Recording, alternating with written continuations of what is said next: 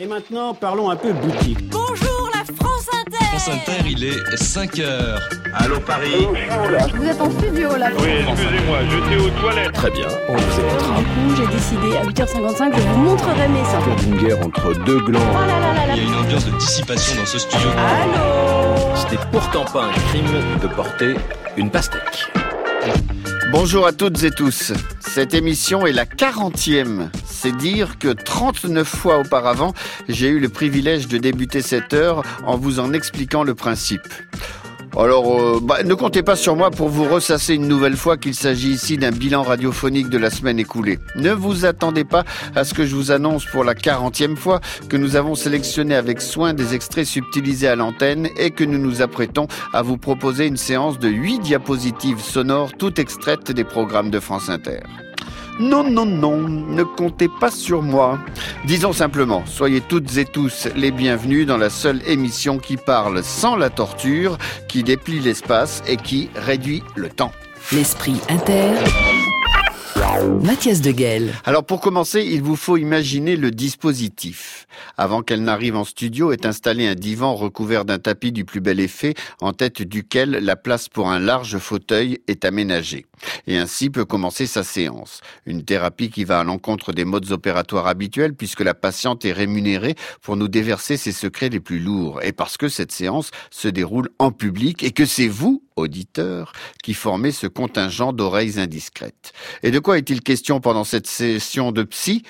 Mais de souvenirs, bien sûr, des souvenirs de sa jeunesse avec le poids écrasant de sa mère, ainsi que des souvenirs de rêves plus ou moins déchiffrables et sujets à interprétation.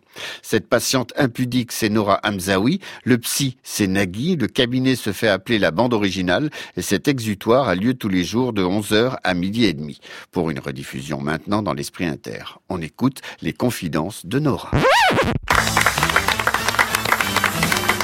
L'humeur de Nora Mzaoui, je te sens de bonne humeur, Nora. Ouais, je suis de très bonne humeur. Ouais, merci. T'as la peau reposée. Merci. Le monologue de la mère qui s'étale sur huit pages m'a fait beaucoup rire et m'a aussi un peu angoissée. Je dois le dire, ça m'a rappelé ma propre mère qui, à chaque fois qu'elle décide de me donner un conseil, finit par parler d'elle pendant des heures.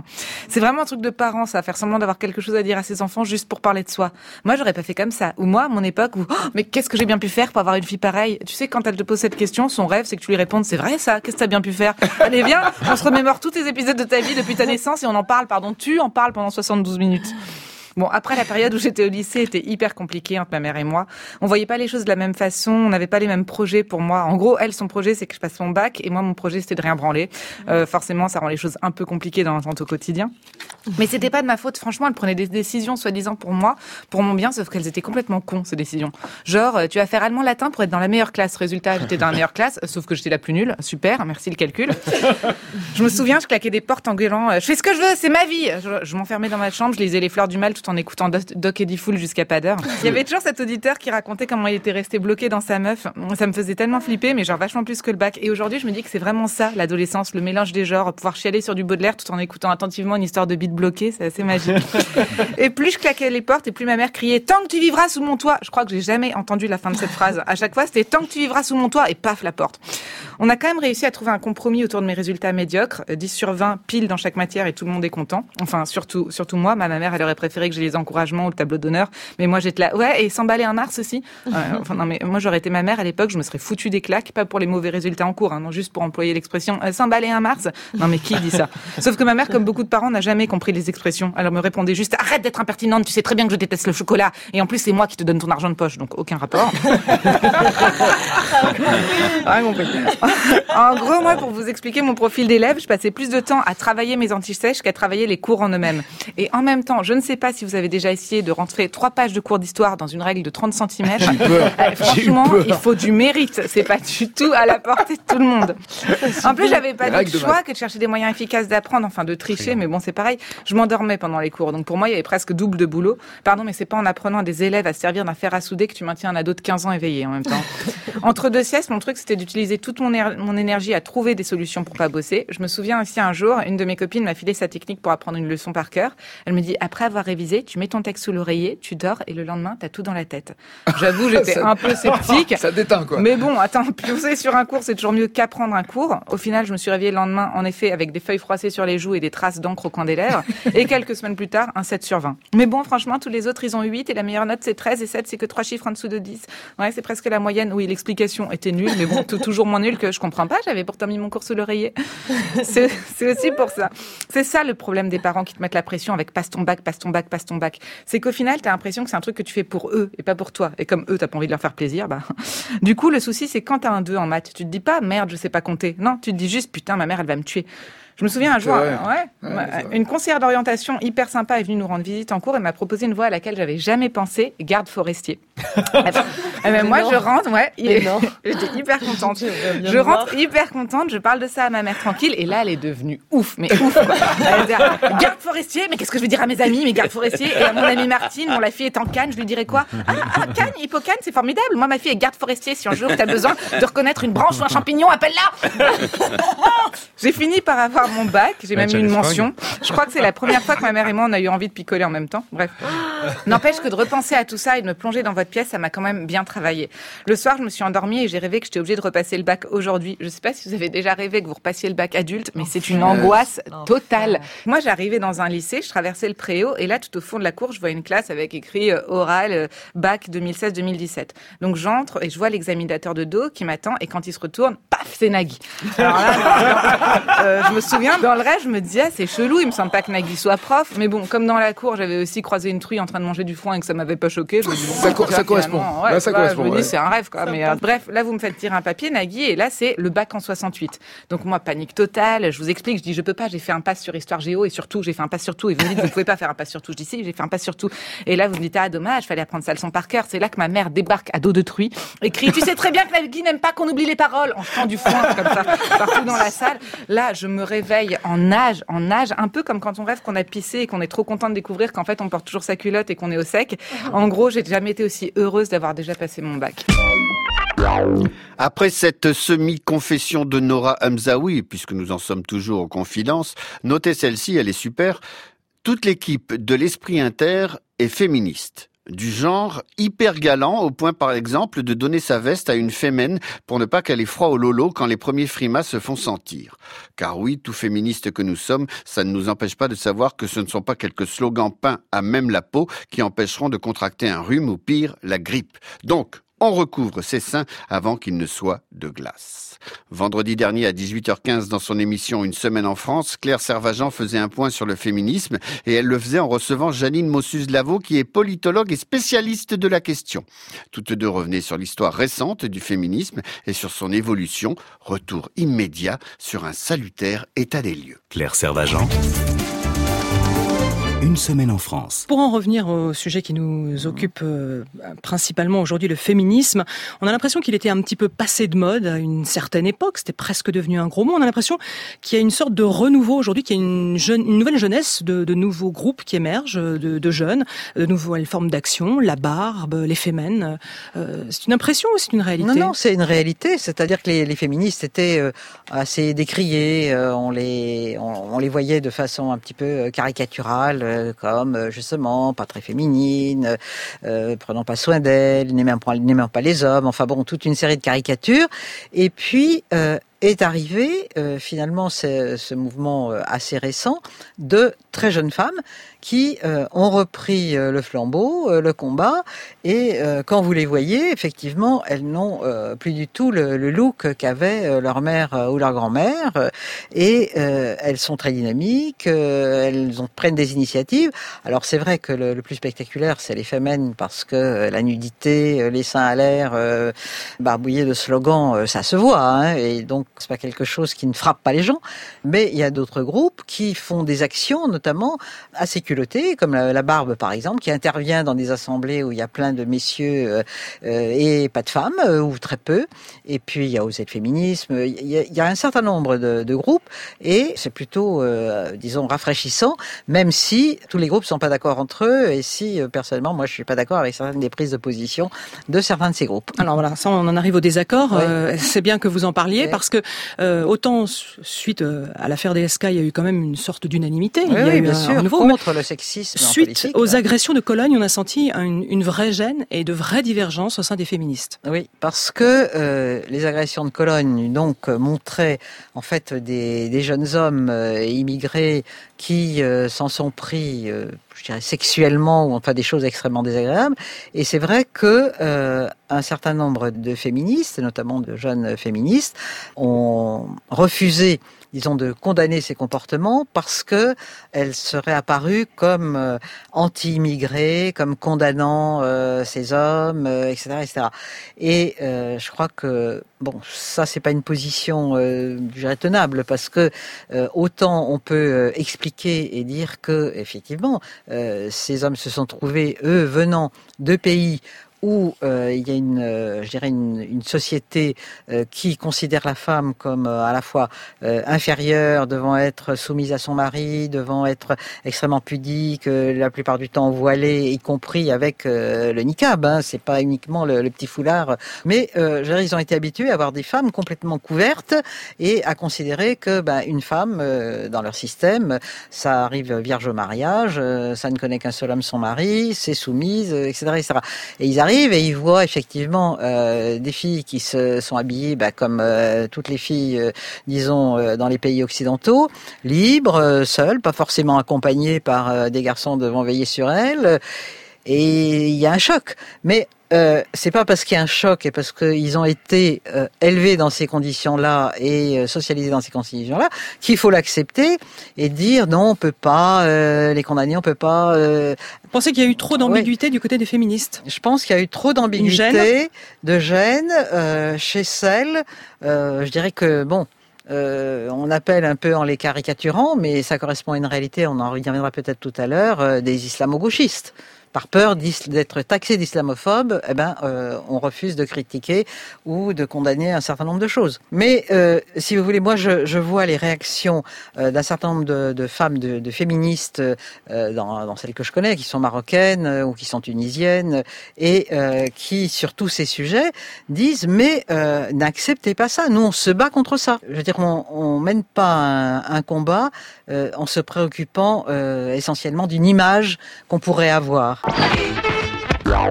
C'est bien la première fois que j'entends ma voix en dehors de moi dans la radio.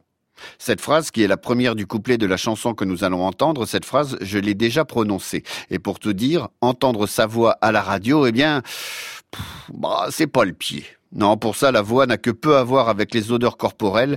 Elle ne plaît pas toujours à son propriétaire. Jacques, c'est son nom, s'entend dans la radio et il le chante maintenant sur France Inter. À tout de suite. C'est bien la première fois que j'entends ma voix en dehors de moi, dans la radio. Je ne me reconnais pas, je ne sais pas si j'aime ça, mais regarde tout ce qu'on peut faire dans la radio.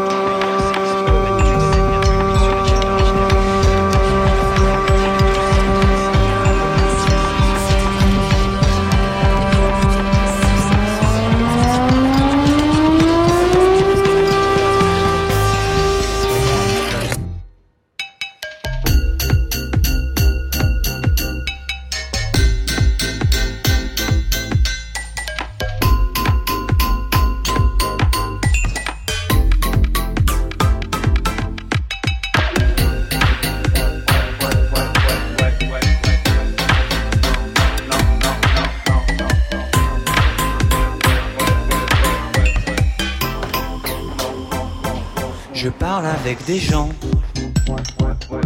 qui sont intelligents. Et moi j'ai pas d'avis. Parce que je trouve que ça dépend Je suis passé dans le futur. J'avais trop envie d'y repasser. Je me suis fait plein de contacts. Là-bas, les gens ont plein de projets. Et moi, je n'existais plus. C'est pas important.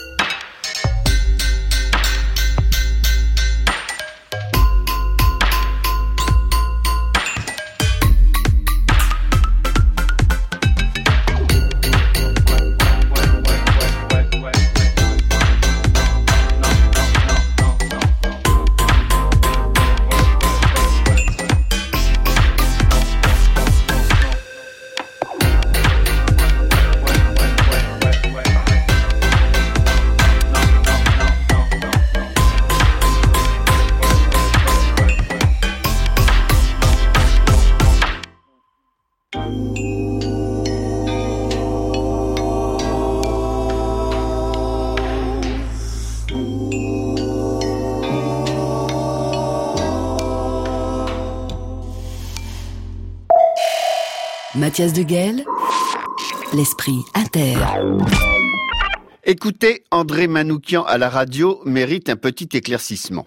Tout comme le spectateur admirant le corps noueux des oliviers dans le tableau de Van Gogh, il faut un pas ou deux de recul pour saisir la féerie derrière la nervosité des coups de pinceau.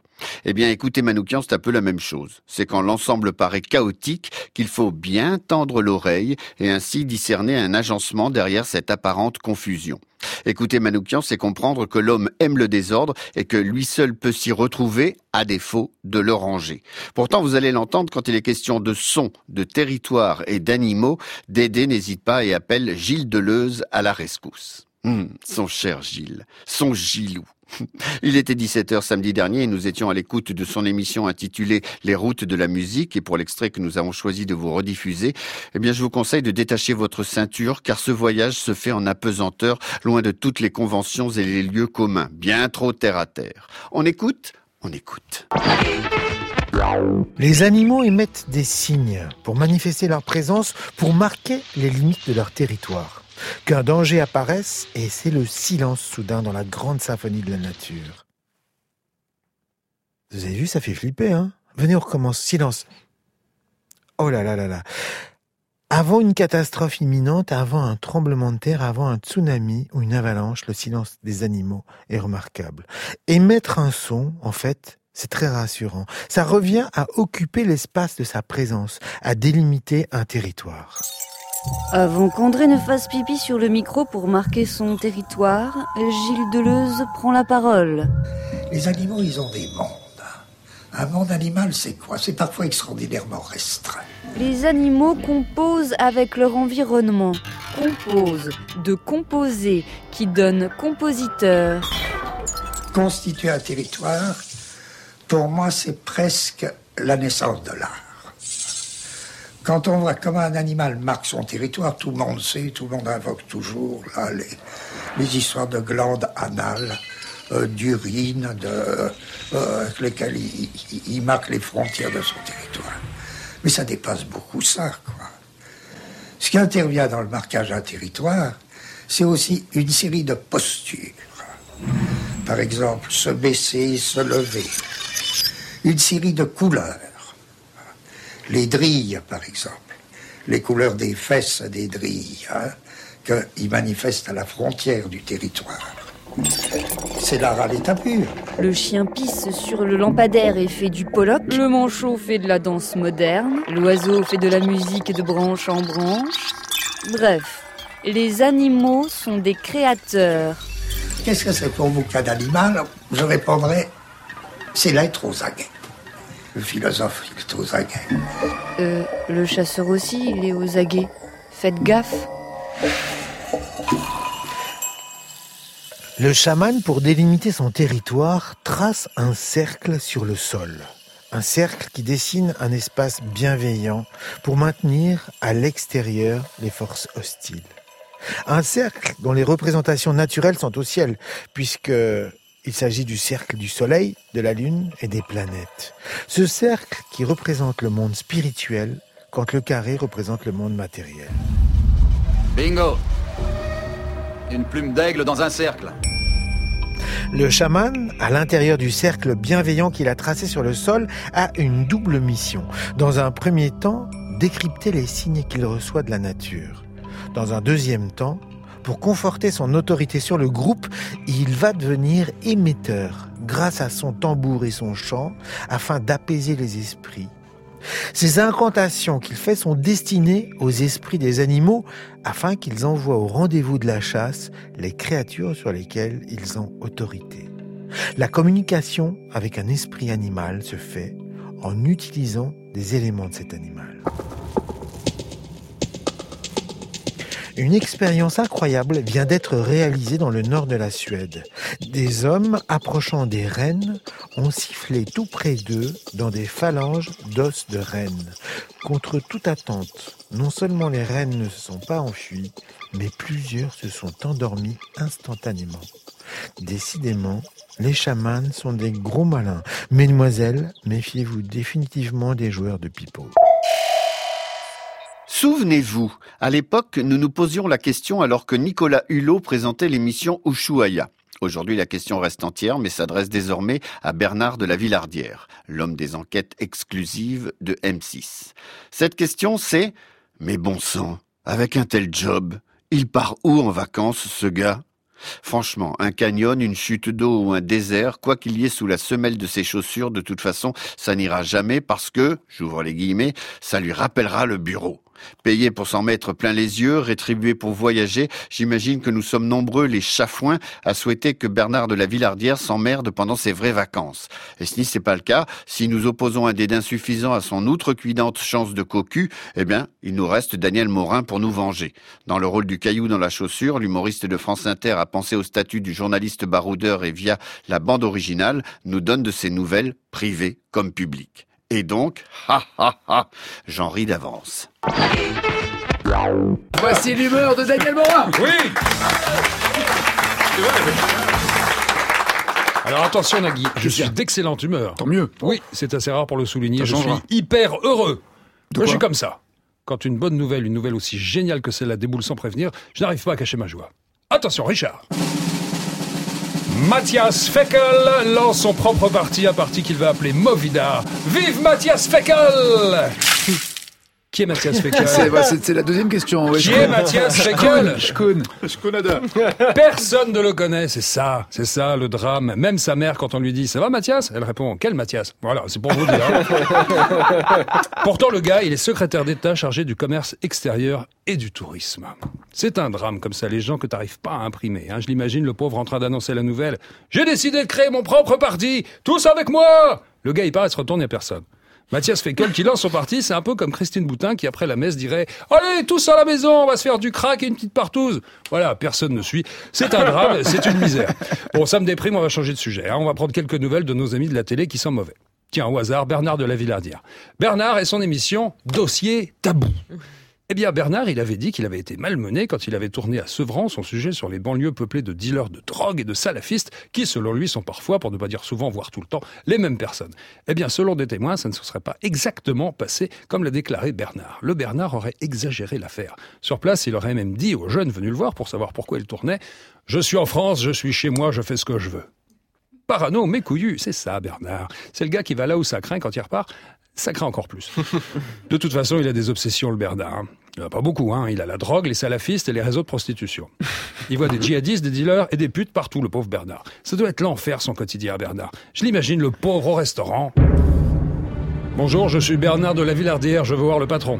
C'est moi, je suis la patronne. Ah, bonjour madame, je suis toujours Bernard de la Villardière. Dites-moi, j'ai bien regardé le menu, il n'y a pas de charcuterie. Vous êtes salafiste depuis longtemps Mais je suis pas salafiste, j'ai pas de charcuterie aujourd'hui, c'est tout, ça va pas plus loin. Ouais, c'est ce qu'on dit. Et pour tromper les forces de l'ordre, euh, vous ne portez pas la barre, c'est pour ça? Mais vous êtes con ou quoi? Non, je suis Bernard, je suis chez moi en France, je fais ce que je veux. Dans votre euh, menu, j'ai vu qu'en dessert, vous proposiez une dame blanche et clairement un message à destination des consommateurs de cocaïne. Pas du tout, c'est une glace. Ouais, c'est ça. Ça fait longtemps que vous cumulez salafisme et trafic de cocaïne Mais c'est pas possible, vous êtes un débile Non, je suis Bernard, je suis chez moi, je fais ce que je veux. Dites-moi, j'ai pu m'empêcher de constater que vous portiez une jupe beaucoup trop courte pour être honnête. Ça fait longtemps que vous vous prostituez? Dehors, connard Non, non, pas connard, Bernard. Ah, si ça se trouve, si ça se trouve, il est comme ça chez lui. Salut chérie, ça va? Je ne suis pas chérie, je suis Bernard de la Villardière. Vous êtes salafiste? Mais non, enfin, je suis ta femme. Ma femme, madame de la Villardière Mais oui, on couche ensemble depuis 28 ans. Et je vous paye combien? Mais tu me payes pas, on est mariés Ouais, je vois le genre, c'est le schéma classique. Pour subvenir à vos besoins, vous vendez de la drogue dans l'immeuble. Oh là là, je sais pas ce que t'as ce soir, mais t'es un vrai connard Pas connard, Bernard Bon bah faut pas l'inviter Nagui, hein, il Ça, va foutre- promis, oui. Il va, il va foutre une sale ambiance le gars, j'en suis sûr. Aujourd'hui dans la bande originale, Bernard de la Villardière. Bonjour Bernard, ça va bien? N'essayez pas de m'amadouer, je sais très bien que vous êtes un salafiste Nagui, voire un djihadiste. La question est de savoir quand est-ce que vous comptez faire sauter la maison de la radio? Mais pas du tout, je suis juste animateur télé-radio. Ouais, l'enfer de la drogue. C'est vous qui fournissez Michel Drucker et Michel Simès? Ça va pas, Michel. Drucker ne prend pas de drogue et la prostitution pour vous, c'est une passion, un besoin? Ah, c'est surtout beaucoup de souvenirs avec Michel. Drucker? Non, Simès. vous mangez du porc, Nagui? Oui, le porc, je le mange. Par contre, j'ai rien à lui dire. Sortez de mon émission, connard. Pas connard, Bernard. Non, à ce rythme-là, il va pas tenir longtemps, le Bernard. Il est trop tendu. Alors, petit conseil, si tu nous écoutes, l'ami Bernard, apparemment, tu as une mauvaise digestion. Mange moins de porc, fume un joint, va au bordel, ça te détendra. À demain. La bande originale. France Inter. Je ne sais plus qui me faisait remarquer l'autre jour que si Jésus avait été une pieuvre, nous arborerions autour du cou et au mur au-dessus du lit une drôle d'étoile à huit branches. Chacun le sien, comme le chantait Dépêche Mode en 1989. Voici Personal Jesus sur France Inter. Reach out, touch faith.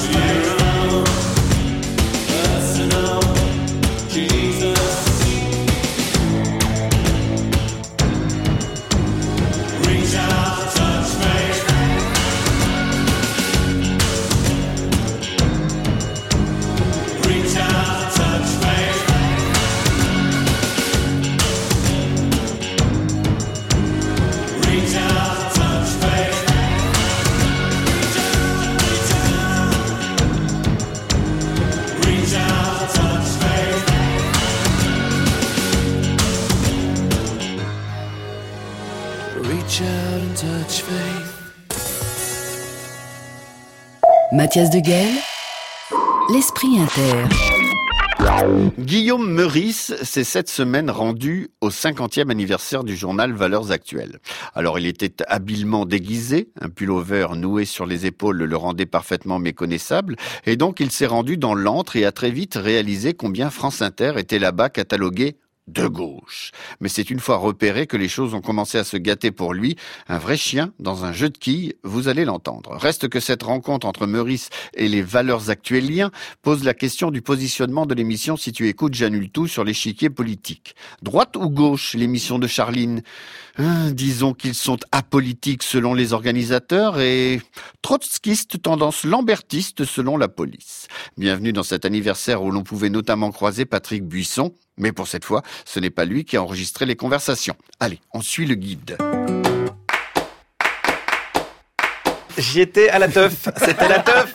Hier soir aux Invalides, Alex. Euh, les 50 ans de Valeurs Actuelles. J'ai assisté à un beau discours du président du comité éditorial François Dorcival. C'est très très émouvant.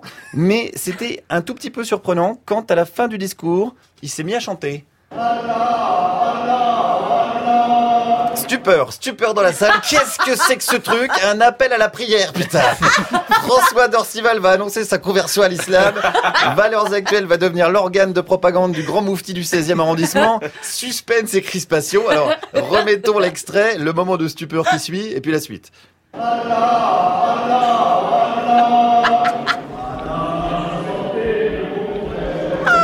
Putain, à la santé de nos frères et pas les frères musulmans. C'est bon, c'est bon, tout va bien. Gros soulagement dans la salle. Alors une salle bien garnie, hein, évidemment. Tous les ténors de la droite, de la droite, de la droite, de la droite étaient là. Euh, par exemple, un certain Patrick Buisson qui fait la une de l'actu en ce moment avec ses enregistrements de Sarkozy. Je suis allé le voir. Rien à, rien à dire, franchement. Et si je vous enregistre comme ça discretos Non. Et que je vous le dis pas Ce serait quand même euh, l'ironie de l'histoire. Ouais. Ouais, il est parti. Il est parti là-dessus. Forcément, hein, le gars connaît les techniques d'enregistrement clandestin. C'est pas au vieux singe qu'on apprend à faire de vieilles crasses. Mais c'est pas grave. Il y avait plein d'autres amis de Valeurs Actuelles. Revue, qui a été euh, d'ailleurs condamné dernièrement pour incitation à la haine raciale. Qu'en pense Jean-François Copé? Je suis persuadé que vous ne poseriez pas les mêmes questions sur d'autres journaux qui parfois eux aussi ont dérapé. Et me dites pas si, je ne sens pas que de la bonne foi dans ce que vous me racontez. Mais est-ce que vous êtes de bonne foi toujours? J'essaye, ouais. Est-ce que je peux prendre des leçons de bonne foi auprès de Jean-François Copé? Je ne donne plus de leçons à personne. Vous savez, la vie est suffisamment difficile comme ça. Et j'ai traversé quelques épreuves qui euh, m'ont laissé à penser, comme Jean Gabin, que je ne sais qu'on ne sait jamais. Oh la sagesse, la sagesse de Jeff. Euh, c'est beau, un homme qui prend du recul sur les choses. Alors évidemment, l'égérie de Valeurs Actuelles euh, était là, hein, Marine Le Pen bien sûr. Alors cette ligne éditoriale et c'est une raciste, est-ce que ça la choque? Non, ça ne me choque pas du tout. Euh, je, je considère que ces poursuites euh, sont bien souvent euh, de véritables persécutions à l'égard de ceux qui évoquent l'immigration et l'ensemble des problèmes qui en découlent. Parce qu'on avait plutôt l'impression que c'était les immigrés qui étaient persécutés, c'est pour ça? Ah oui, ben vous, oui, France Inter, vous pensez que ce sont les immigrés qui sont persécutés? Moi, je pense que ce sont ceux qui parlent de l'immigration qui sont persécutés. Alors peut-être, peut-être, peut-être. Hein. Euh, Nous, on pensait que l'immigration, euh, ce sont des gens qui fuyaient les persécutions, mais en fait non. Ce sont les gens qui laissent les réfugiés se noyer en Méditerranée qui sont persécutés. on apprend des trucs. Alors moi, attention, je représente pas euh, France Inter, mais bon, je fais passer le message. Hein, France Inter, tu n'es pas assez tolérante avec les gens intolérants. Voilà, c'est comme ça. On devrait peut-être inviter plus souvent euh, Bachar el-Assad pour parler droits de l'homme, euh, Émile Louis pour parler protection de l'enfance. On invite bien André Manoukian pour parler musique. Pas où est le problème. Euh, je le dis, voilà, il faut davantage de pluralisme sur cette antenne. Mais heureusement, Elisabeth Lévy, hein, la madone de la droite décomplexée, était là. Et elle m'a dit direct, alors moi je veux bien vous parler, mais vous n'oserez jamais diffuser ce que je dis. Ah, bon, moi je suis un gars, à la base j'aime bien les défis. Alors, euh, bah, je vais diffuser ce qu'elle dit. Vous avez renoncé à une partie de la France. Les gens comme Yvon Rioufol, comme moi, comme Zemmour, ne sont jamais invités sur France Inter alors qu'on a le droit du lordon. Oh, vous êtes invité partout ailleurs, ça va Jamais, jamais ça, c'est des conneries, mais on s'en fout. Donc Je le service public, c'est peut-être fait pour équilibrer toute la parole qu'il y a ailleurs, C'est peut-être. incroyable. Je paye votre salaire et vous vous foutez de ma gueule. Et dis donc, oh, oh, oh, Babette, là On va se détendre un petit peu la nouille, madame. vous a repéré, en tout Attends, je sacrifie ma soirée pour donner la parole à Babette sur le service public et je me fais engueuler. Non mais alors, bon, continuons à en parler pluralisme. Vous me regardez avec un air terrifié parce que vous ne vous en rendez même pas compte. Moi, j'ai un air terrifié, là Oui, ou, pas terrifié, égaré. Vous ne comprenez pas ce que je dis depuis tout à l'heure. Si, j'ai compris. Depuis tout à l'heure, vous n'entendez rien, vous n'entendez pas que ce que je dis est sérieux. Ah, Peut-être parce que vous aboyez, alors c'est pour ça, c'est compliqué. Ah bah alors ne m'interrogez pas, je parle comme ça. Interrogez quelqu'un de plus calme.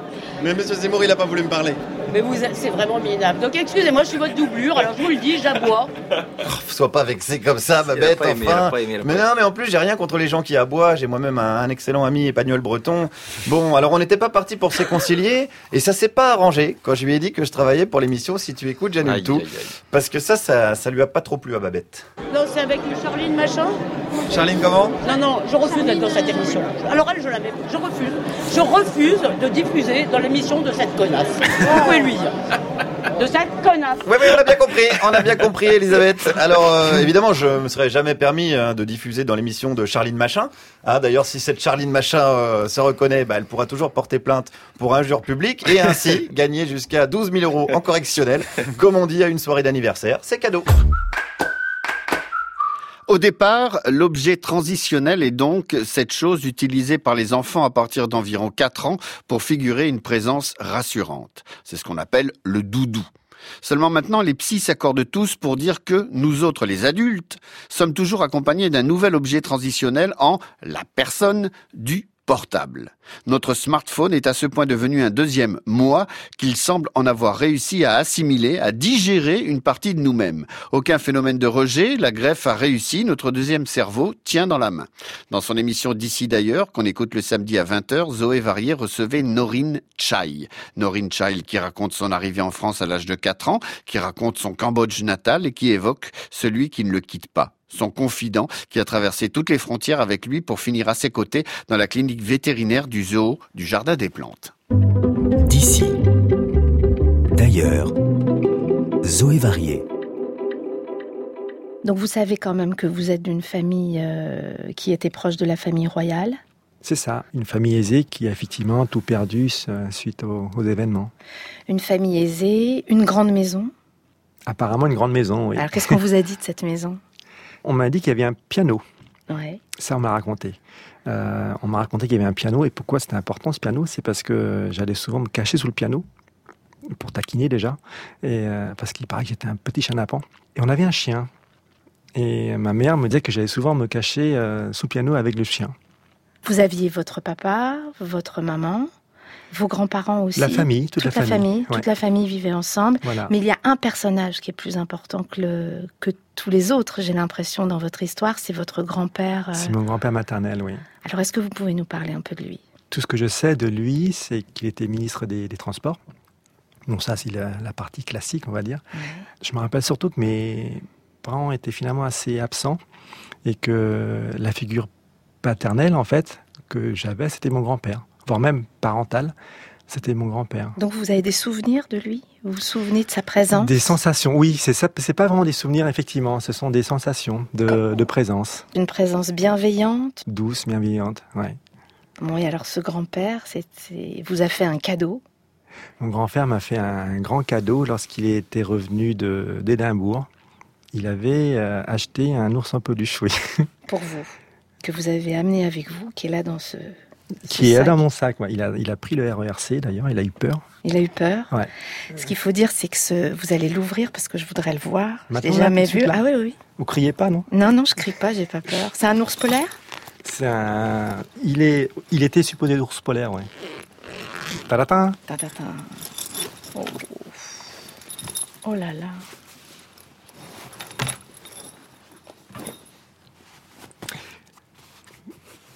Vous êtes ému. Comment le décrire? C'est un gros ours, tout abîmé, avec des yeux. Enfin, rouges. abîmé, enfin donc, non? Vieux, il, a un il peu est de beau. trou, ouais. Il a une salopette? Ouais. Il porte une salopette blanche. Parce que euh, c'est l'automne, donc du coup. Il faut l'habiller. Ouais, je l'habille. Il est né en, bon, il est né en 73. Vous l'avez eu juste avant votre départ pour la France. Ouais. Il fait du bruit? Non, enfin oui, avec moi seulement. Mais ce qui est très touchant, c'est qu'il est, il est râpé tellement vous l'avez euh, Tellement, touché, vous tellement l'avez, vous l'avez oui. pris. Et, et vous voyez, il y a plein de points de suture parce que je l'ai, Vous l'avez recousu? je l'avais recousu. Un jour, je l'ai même ramené à la ménagerie pour le recoudre sur ma table de chirurgie. Vous voulez dire à la ménagerie du Jardin des Plantes? Oui. Et vous l'avez mis sur la table de chirurgie pour le... Ouais. Bon, et ça, c'est le seul objet qui vous reste... euh, C'est pas un objet, c'est euh, c'est un c'est le seul ami qui me reste du Cambodge. Ouais. Enfant, le chanteur Julien Bert s'est toujours endormi sans musique. Depuis, il se venge et a réussi à imposer un style musical qu'on croyait réservé à la petite enfance. Il chante des berceuses, ou en tout cas des ballades douces et pastelles qu'ici à l'Esprit Inter, on adore. Le là est là et c'est heureux car nous aussi nous sommes là. Alors on écoute Julien Bert sur France Inter avec Le là. À tout de suite. Ici terre, ombre, lumière, mais toujours on espère. Ici lune, c'est comme la terre, et toujours on espère. Sous le brouillard sur la dune, même encore on espère. Plein de goudron et plein de plumes, demain c'est mieux qu'hier. Redonne-moi le là,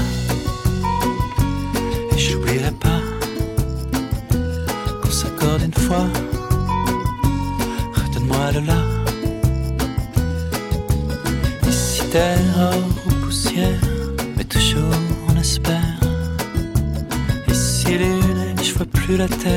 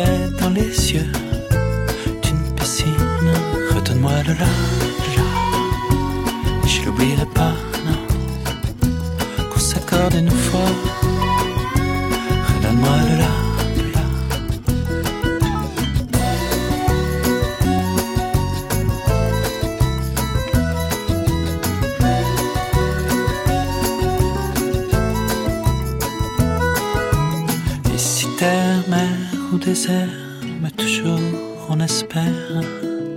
Ici lune, c'est si loin la terre, mais toujours. Sous le houblon, l'amertume, la raison qui se perd. Cette lueur qui m'allume, la note qui m'éclaire. Redonne-moi le là, et je l'oublierai pas. Qu'on s'accorde une fois.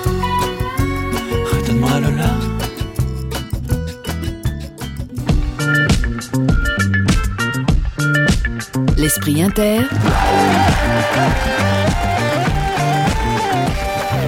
Mathias de Guel. Alejandro Jodorowsky est né à Tocopilla, au Chili. Cinéaste, écrivain, il est celui qui a inventé les histoires de l'Incal, mises en case par le dessinateur Moebius. Il y a quelques années, je me suis plongé dans la lecture de son livre autobiographique La danse de la réalité et j'ai compris à quel point il était impossible de dissocier la magie de toute l'œuvre du maître. La magie pour émouvoir, pour extrapoler, mais aussi et peut-être surtout la magie pour guérir.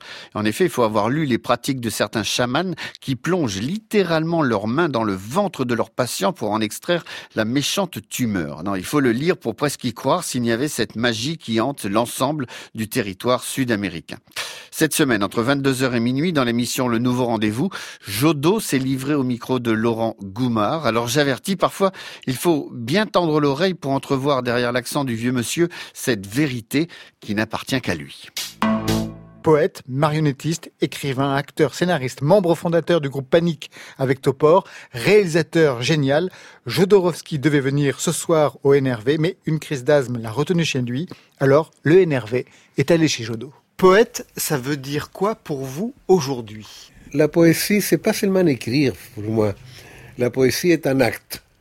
Ça m'a marqué. Moi, je considère que la poésie, c'est une action dans la vie. Eh, Les doctrines hindoues disent le monde est une illusion. Et la poésie dit si le monde est une illusion, cherchons l'illusion la plus belle. C'est ça, la poésie. Puisqu'on ne peut pas trouver la vérité, qui est impossible de trouver, nous pouvons trouver la beauté. À quel moment de votre vie vous avez conçu ce projet de cinéma autobiographique? L'artiste ne doit pas faire l'œuvre seulement hors de lui, hors de son corps, il doit se mettre dans l'œuvre corps et âme. Alors il faut rentrer dans l'œuvre. Et c'est pour ça que j'ai commencé un biopic sur moi en pensant si j'étais mort, qu'est-ce qu'on dirait de moi?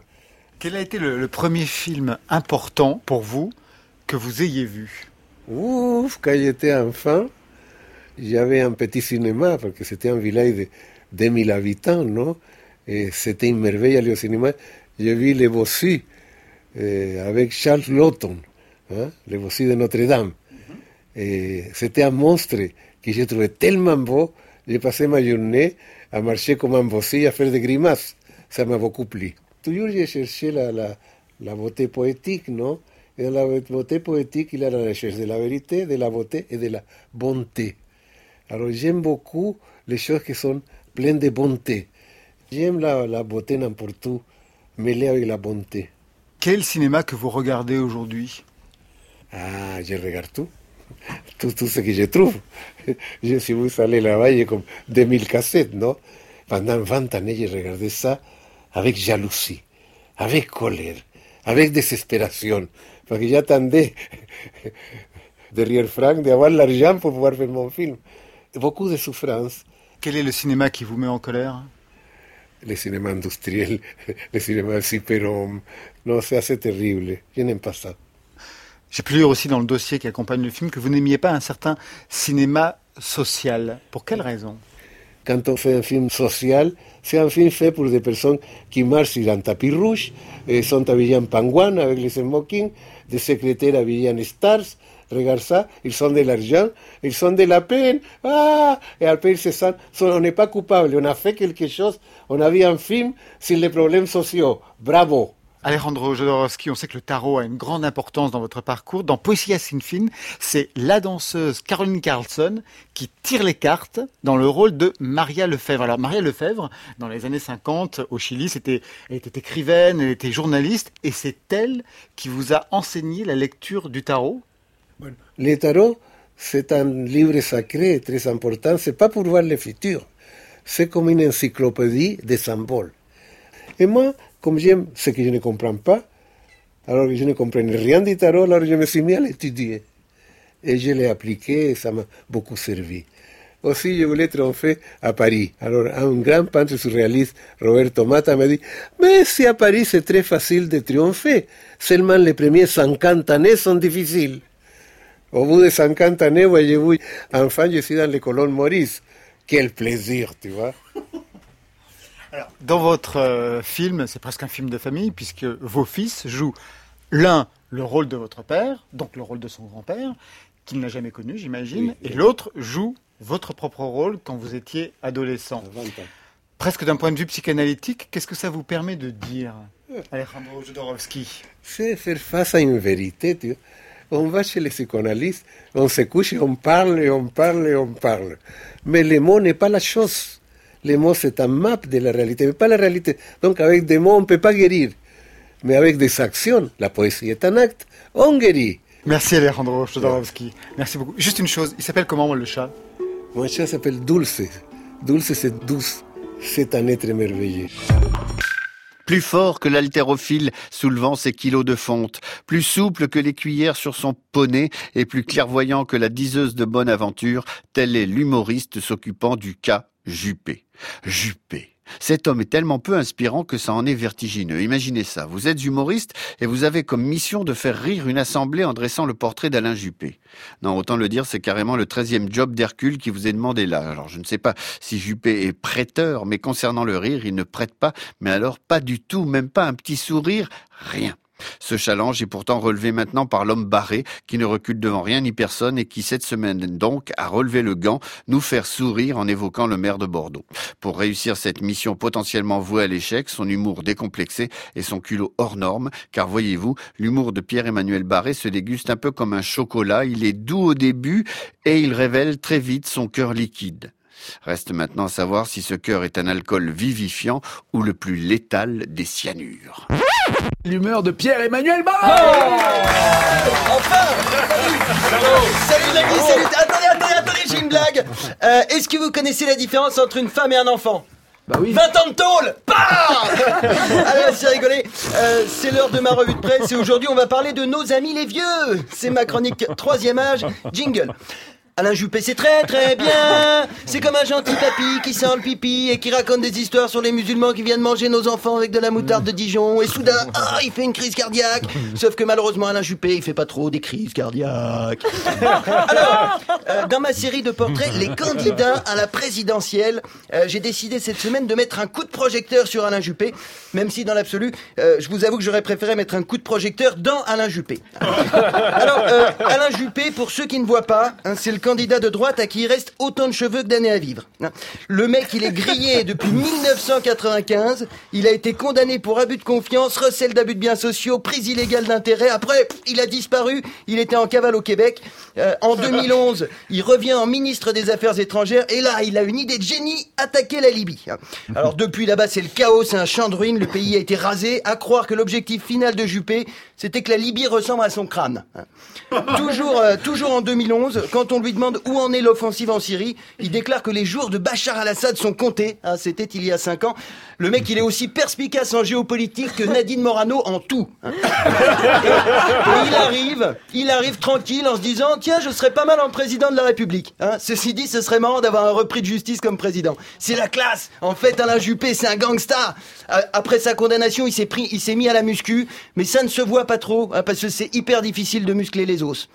Je suis, sûr qu'il a un tatouage sur le torse. Enfin, vu comment sa peau pendouille, il doit plutôt avoir un torse sur le tatouage.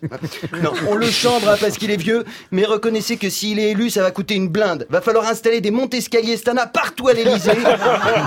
Il a du diabète, trois prothèses de hanche, et même son pacemaker a un petit pacemaker. C'est- lui le trou de la sécu. Il a un dossier médical aussi épais que son casier judiciaire. Moi, je ne comprends plus. Ah, je sais même pas ce que ces gens font là. Je sais pas si je vais réussir à terminer ma série de portraits politiques. Ça me déprime trop. La semaine dernière, j'ai fait Sarkozy. Cette semaine, j'ai fait Juppé. Je crois que je gagnerais du temps si je faisais mes chroniques en direct de la maison d'arrêt de Nanterre. En plus, je serais même pas dépaysé de l'émission de Nagui. Hein, Là-bas aussi, je serais entouré d'arabes. Sérieusement, sérieusement, où, où est-ce que ça a merdé pour qu'on se retrouve avec des candidats comme ça? Hier, Juppé, il disait que les réseaux sociaux, c'est la poubelle de l'univers. Eh ben, c'est vrai. Hein, J'ai vérifié sur Twitter, il a bien un compte officiel et 400 000 abonnés. Vous vous rendez compte Et Il y a un Français sur deux qui pense que ce mec fera un bon président. C'est ridicule. Imagine le quinquennat. Premier jour, passation de pouvoir entre Hollande et Juppé. Deuxième jour, ah zut, il faut refaire les élections. Alain est mort en trébuchant sur son torse. Son programme, c'est supprimer l'ISF, supprimer les 300 000 fonctionnaires, supprimer le droit du sol, supprimer les 35 heures, supprimer la retraite à 62 ans. Moi, mon programme est plus simple, supprimer Juppé. Alors, quant à nous, on se retrouve la semaine prochaine hein, pour ma rubrique Soins du corps et je vous expliquerai comment bien préparer le terrain pour les seconds tours des présidentielles en commençant dès maintenant à vous mettre des doigts. Euh, merci La bande originale. Nagui sur France Inter. Oh, la musique arrive sous nos oreilles ébahies. Ite missa est, si cette émission avait été un violon, on pourrait dès lors dire qu'il a été accordé par Marie-Annick Rimbaud, qu'il a été sorti de son étui par Christine Kern, qu'il a été baptisé Ingres par Jean-Michel Montu et joué archer en main par Pauline Laverdure cet après-midi. Les renseignements et tous les ingrédients de l'Esprit Inter sont à retrouver sur la page web de l'émission via franceinter.fr avec les versions pleines et entières des émissions que nous avons survolées pendant cette Juste après le flash, Dorothée Barba et tous ses invités vous présentent demain la veille. Aujourd'hui au menu, on pourrait le résumer ainsi, ce menu, innovation, stop ou encore? Mignon gazouillis ou rock croassement, je vous souhaite un bon dimanche, là où votre nidification rimera avec farniente. À dimanche pro, 16h. Bye bye.